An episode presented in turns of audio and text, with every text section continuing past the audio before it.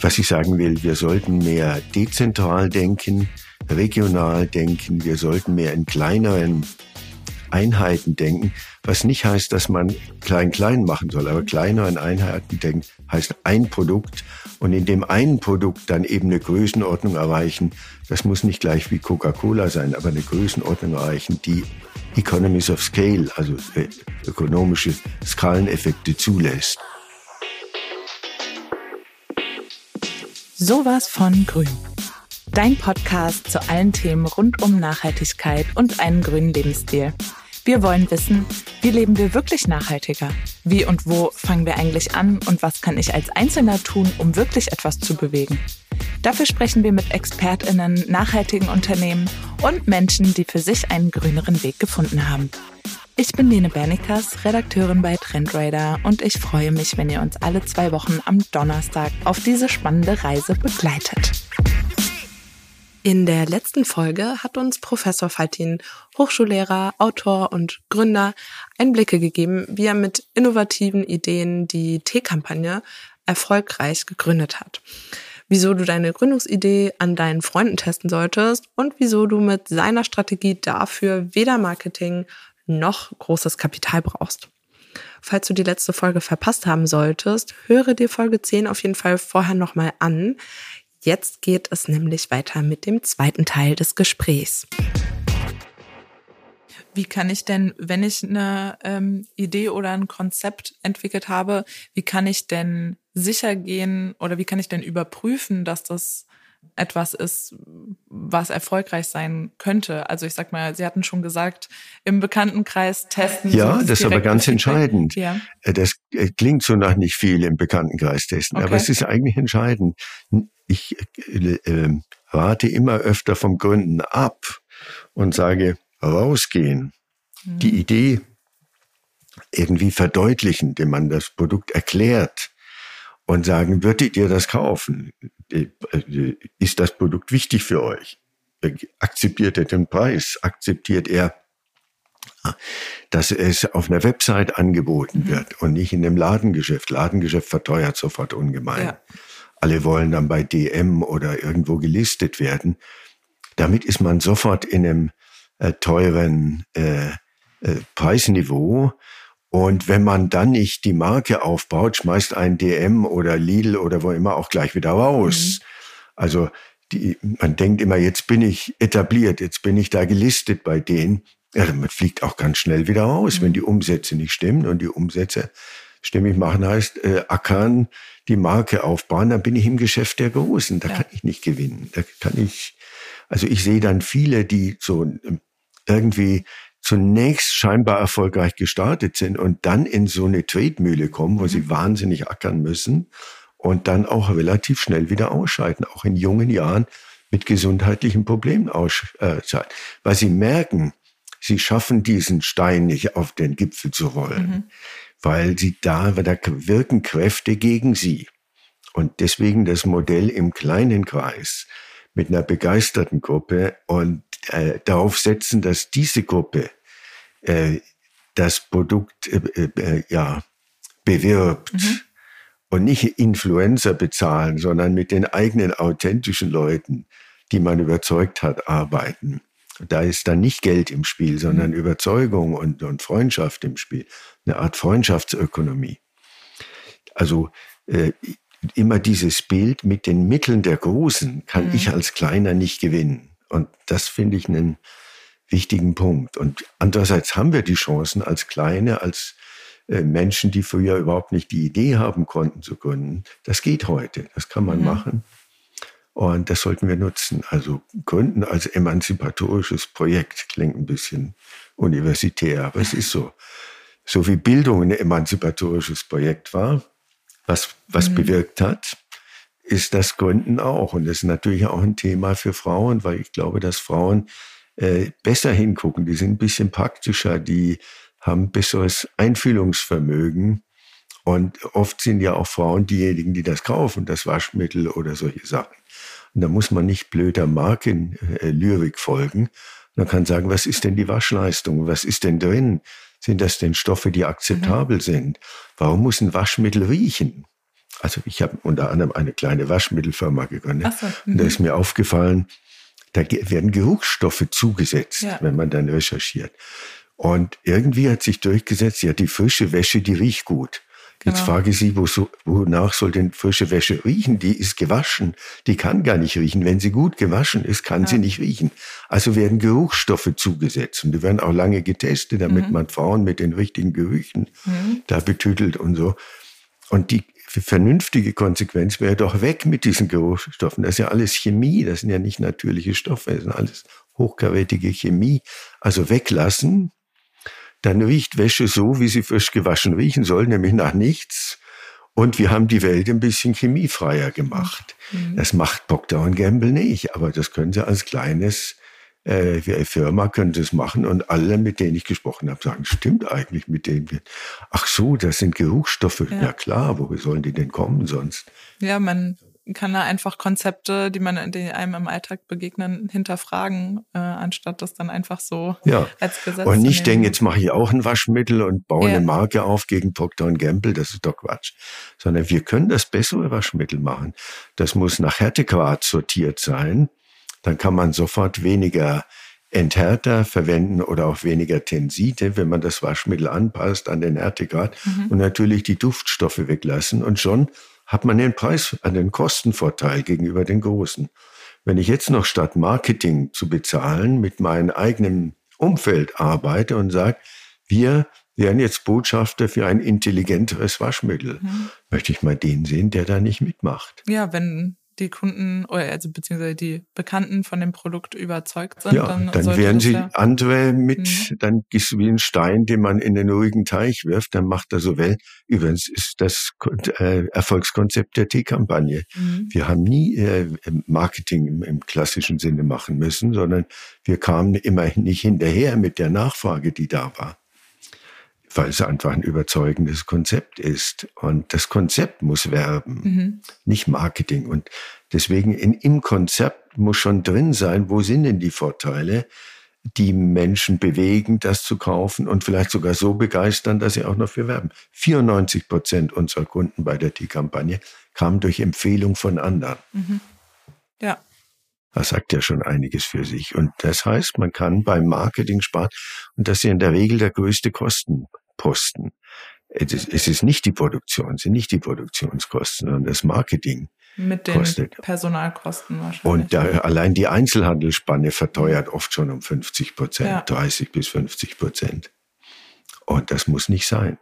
Würden Sie dann sagen, dass quasi ein, wenn man ja die ersten Schritte gemacht hat und das Unternehmen soweit ähm, ja sich rentiert oder erfolgreich wird, ist es denn überhaupt sinnvoll aus Ihrer Sicht dann Investorinnen mit reinzunehmen?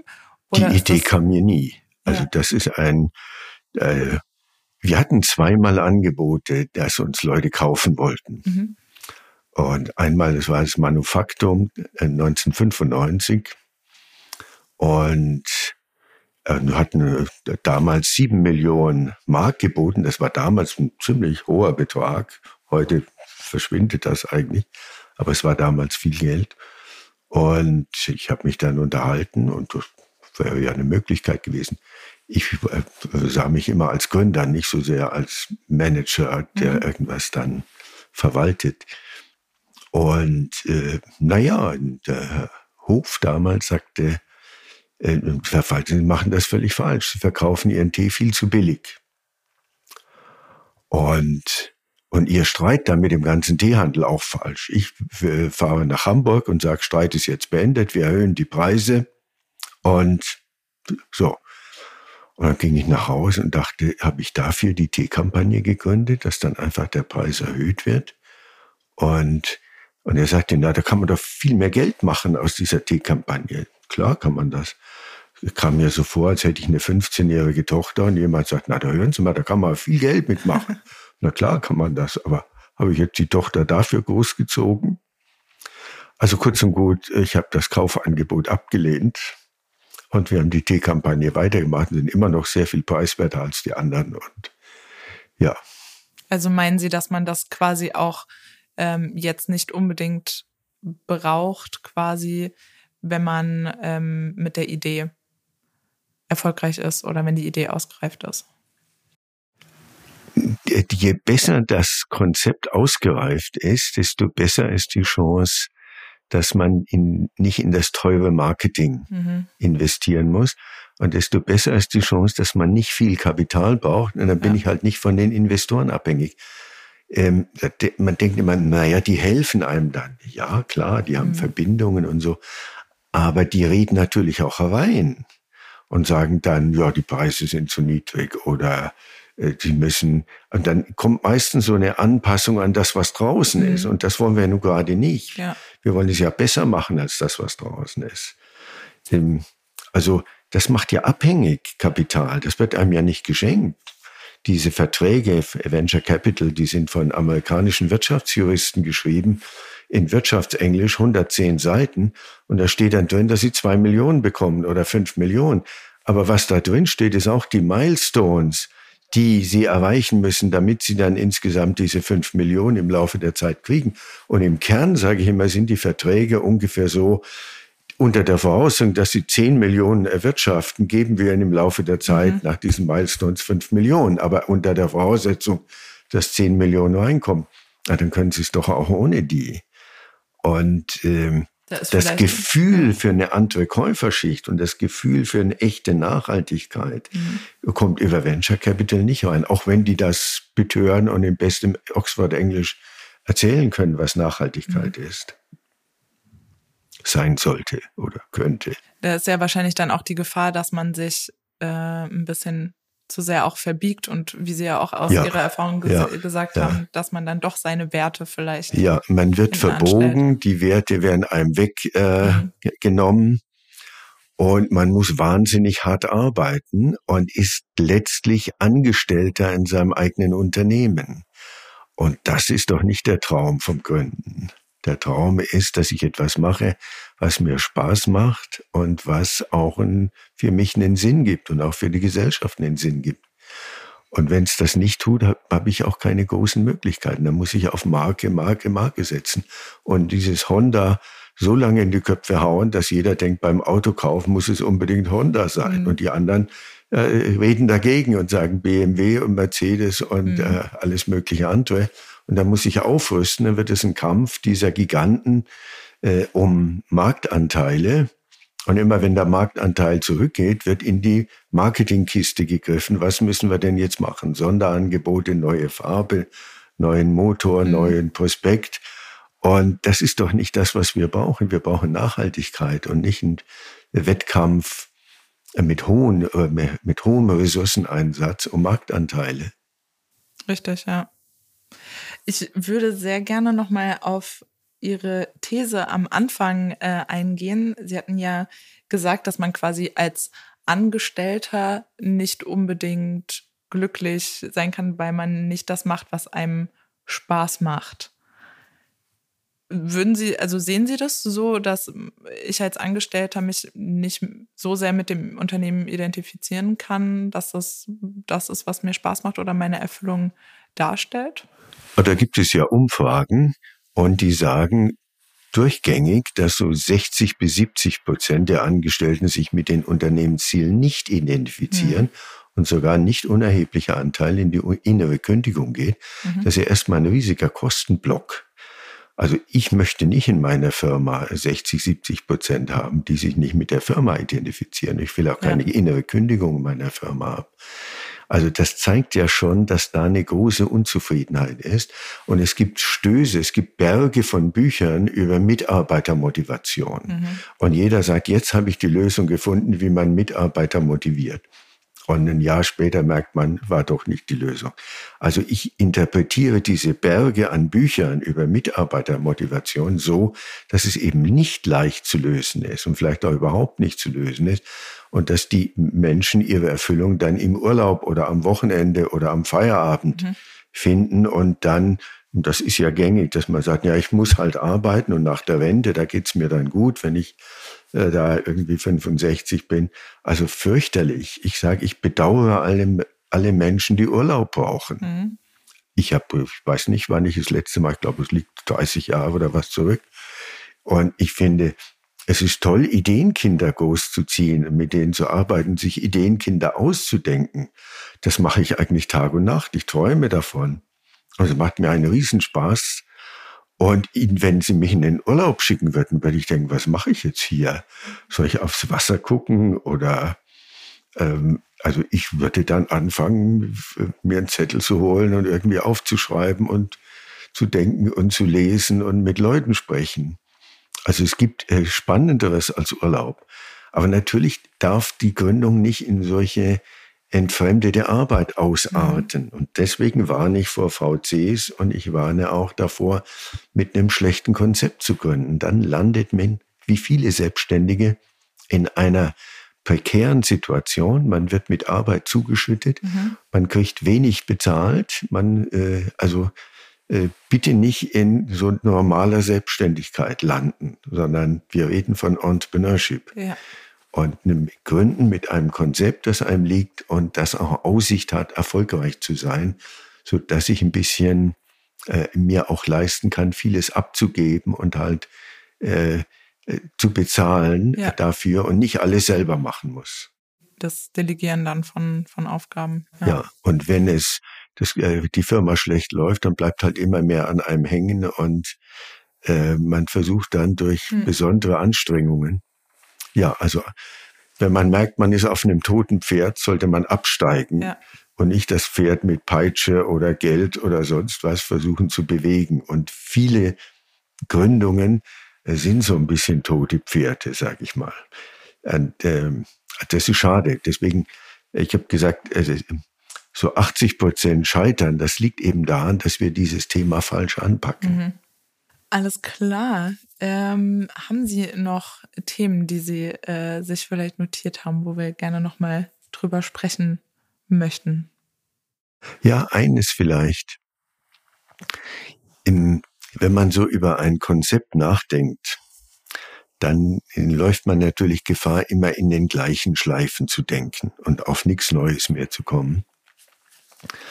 Und äh, man denkt auch, äh, jetzt habe ich schon so viel Zeit damit verbracht und mein Umfeld sagt, Mensch, jetzt hast du so, äh, du sagst ja immer, du willst gründen, du mach doch endlich mal. Mhm. Hochgefährlich, hochgefährlich. Man wird dann in was, man, äh, ja, man schlittert in was hinein, was schon zu dem Punkt ähm, mit Scheitern statistisch ziemlich behaftet ist. Was kann man dagegen tun? Sich Zeit nehmen. Das ist ein Rat, den ich sonst nie höre, aber ich gebe den Rat, sich Zeit nehmen. Dieses Wort kommt Zeit, kommt Rat ist natürlich gut und im Englischen heißt es things fall into place, also Dinge kommen einem entgegen. Es, es ergibt sich auch vieles von selber. Und da gibt's, habe ich eine sehr schöne Geschichte gefunden von Daniel Goleman. Das ist der Autor von Emotionale Intelligenz. Und er mhm. sagt, was ist der Unterschied zwischen einem Genie und einem Normalmenschen? Und denkt man, ein Riesenunterschied. Der sagt, nein, fast kein Unterschied. Der Normalmensch hat ein Problem vor sich und sieht keine Lösung. Und das Genie hat auch das Problem vor sich, sieht keine Lösung, weil es offenbar mit den de gängigen Denkstrukturen keine Lösung gibt. Mhm. So, und jetzt vergeht Zeit und der Normalmensch wird allmählich unruhig und unzufrieden und sagt, jetzt habe ich so viel Zeit damit verbracht, das wird nichts, ich finde keine Lösung, weg damit, ich mache was Neues. Das Genie hat die gleiche Situation. Er hat viel Zeit verbracht, er hat darüber nachgedacht, es scheint keine Lösung zu geben, aber jetzt kommt der kleine, aber entscheidende Unterschied. Er sagt nicht weg damit, sondern er sagt, okay, ich warte. Ich verschiebe es so zu einem Stübchen im Hinterkopf und ich warte. Ich gebe aber nicht auf, mhm. sondern ich warte. Ich beschäftige mich jetzt mit anderen Sachen, aber ich warte. Und zwischendurch gucke ich immer noch mal, war da irgendwas? Mhm. Ist was Neues passiert? Und Goldman sagt, das ist der entscheidende Unterschied, weil irgendwann und das ist belegt in der Geschichte von Erfindungen, mhm. kommt ein neues Muster, kommt eine ganz andere Denkweise und plötzlich sagt man, das ist es, das kann ich anwenden, jetzt habe ich die Lösung. Also das Genie mit diesem kleinen Unterschied, es wach im Hinterkopf zu behalten, kommt auf eine Lösung, die der Normalmensch auch gehabt find, hätte finden können, wenn er denn gewartet hätte, bis ihm das richtige Muster oder die neue Sichtachse, ja. die neue Perspektive begegnet. Das finde ich sehr hilfreich. Mhm. Und er spricht dafür, sich Zeit zu nehmen und vielleicht nicht nur an einem Konzept zu arbeiten, sondern an fünf oder zehn gleichzeitig. Mache ich zum Beispiel. Mhm. Habe dann so Dinge an der Wand hängen und wenn ich eine Idee habe oder irgendwas ist, schreibe ich das so mit auf, sodass allmählich meine Ideenkinder wachsen und so ein bisschen äh, vollständiger werden. Mhm. Und wenn eins mal wieder vollständig ist, kann man sagen, so jetzt äh, sieht das so aus, jetzt äh, ist das lebensfähig. Super spannend. Also sehr, sehr cooler Ansatz. Finde ich, also ich finde es total spannend, einmal das ein bisschen umzukehren und nicht einfach diese diesen normalen Ablauf, den man vielleicht ja, im, Kopf ja, hat, äh, ja. dass man sich auch wirklich, ich glaube, in der heutigen Zeit ist es auch eine Herausforderung, nochmal zu sagen, ähm, okay, ich gehe nochmal einen Schritt zurück und warte vielleicht nochmal ab, bis das ausgereift ist, weil ich das Gefühl habe, aktuell ist es schon so, dass man natürlich gerne schnell, schnell und. Ja, und alle äh, sagen einem das, Fast genau. Company, das ist so die Zeitschrift in den USA, die mhm. das ja auch propagiert. Und ja. der Schnellere ist, äh, ja, der Schnellere frisst den Langsamen, aber der Schnellere geht auch schneller insolvent. Mhm. Also ich finde, man soll nicht trödeln, überhaupt nicht, aber man soll sich die Zeit nehmen, die ein Künstler auch braucht, bis er seinen eigenen Stil findet und bis er etwas ausdrücken kann, bis er die, äh, die Farben, die Strukturen, die, das Material hat, mit dem er seine Vision ausdrücken kann. Das dauert alles. Das passiert nicht über Nacht. Und so ist das mit den unternehmerischen Konzepten auch, wenn sie mhm. gut, wenn sie wirklich gut sein wollen. Haben Sie da vielleicht noch Beispiele von Unternehmen, wo das Konzept eben so stimmig war. Also Sie haben ja zum Beispiel Coca-Cola als Gegenbeispiel genannt oder die großen Player. Ähm, vielleicht haben Sie da ja noch mal so ein bisschen Input. Also meine Beobachtung ist, dass die, die, dass diejenigen, die sich mehr Zeit nehmen und auf das, die Qualität des Konzeptes setzen und nicht auf Kapitalmanagement und solche Sachen, dass die besser gründen mhm. und auch besser zu den Erfolgreichen gehören. Es gibt natürlich ein berühmtes Beispiel, äh, jemand, der in der Zeit, als alle Pferdekutsche Richtung äh, äh, Auto gedacht haben, äh, selber gebastelt hat in seiner Garage.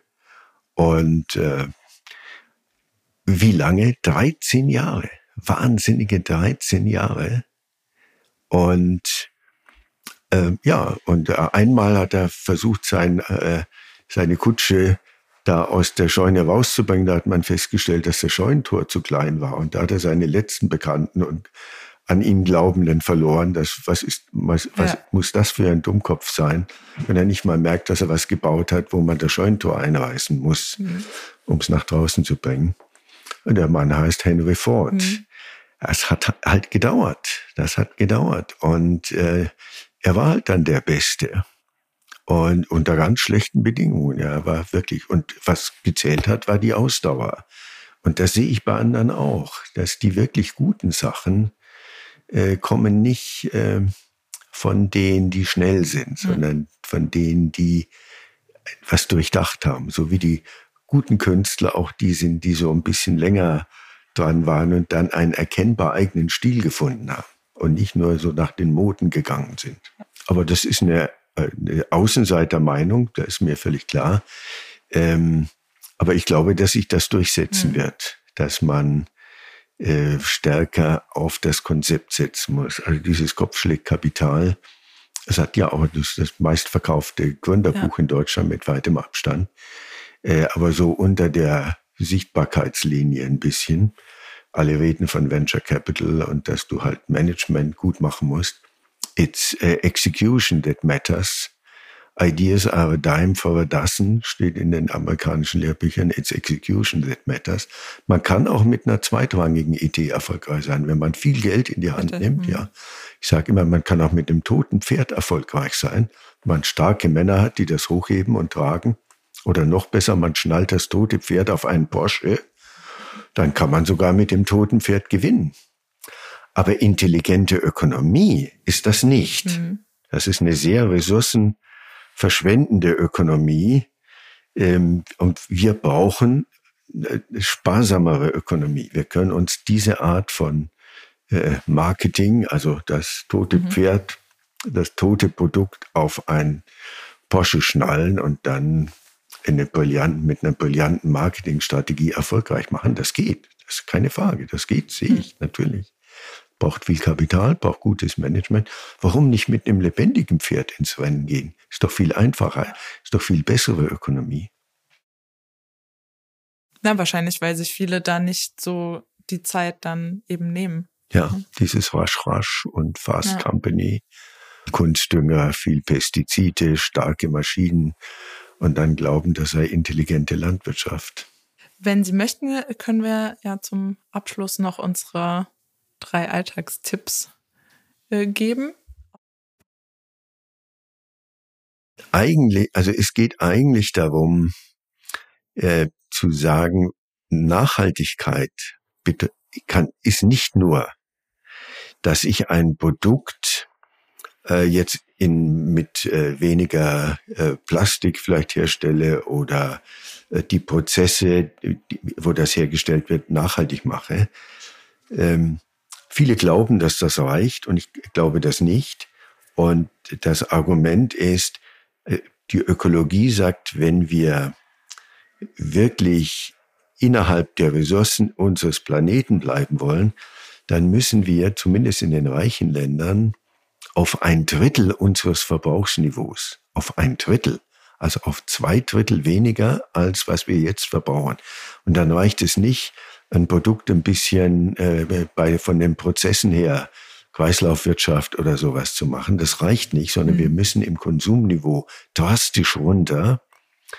Und das heißt für mich Nachhaltigkeit. Wie können wir einen Lebensstil entwickeln, der wesentlich weniger verbrauchsintensiv ist? Und äh, das, äh, da brauchen wir junge Leute, die nicht gucken, was machen die anderen oder wie kann ich schnell irgendwie da was an der Börse verkaufen, sondern da brauche ich grundsätzliche Überlegungen zu unserem Lebensstil zu unserem Umgang mit Natur, zu unserer Art, wie wir in Häusern leben, zum Energieverbrauch, zum Wasserverbrauch. Äh, also da brauchen wir, wenn ich sage anderer Lebensstil, dann, dann meint es das auch. Mhm. Wir können mit der Art, wie wir umgehen, wie wir uns äh, in, in Automobilen bewegen, in Häusern bewegen, das wird alles nicht reichen, auf ein Drittel runterzukommen. Und da sehe ich die, die Konzepte der Zukunft, wo wir, wie wir radikal einsparen. Vielleicht ein kleines, doch ein kleines Konzept am Schluss. Wasser. Sie wissen, der Liter mindestens eine, ein Euro und eher teurer, mhm. wenn man Wasser aus der Wasserleitung nimmt. Dann hat es sage und schreibe den äh, ökologischen Einsparfaktor 600. Also nicht ein Drittel, sondern 600, ein 600, ein 600stel mhm. des Wassers, wenn ich das so in so einer Plastikflasche kaufe. Also mit Leitungswasser äh, statt Flaschenwasser sich bestücken, indem man halt eine Flasche nimmt und die immer wieder auffüllt, hat einen riesigen nachhaltigen Effekt. Und das ist ja sehr einfach. Sehr und also weg Tipp, mit diesen ja.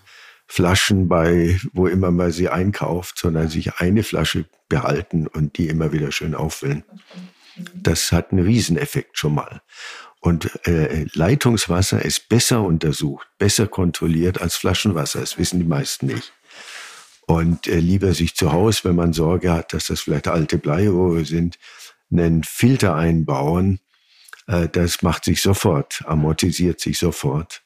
Also ab hm, bitte ab sofort nur noch Leitungswasser. Im Englischen klingt es besser. Tap Water. Es gibt eine klassische Kampagne in den USA, Tap Water Campaign, von einer Großmutter gestartet, der, wo der Enkel erzählt hat, dass das so mit dem Wasser nicht weitergehen kann. Ja, vielen lieben Dank Herr Professor Freitin, dass Sie dabei waren und Hat so Spaß gemacht. wichtigen und äh, ja inspirierenden Input geliefert haben. Vor allem ja auch spannend für Gründer und Gründer-to-be, äh, das vielleicht mal anders zu denken, das Konzept Unternehmensgründung.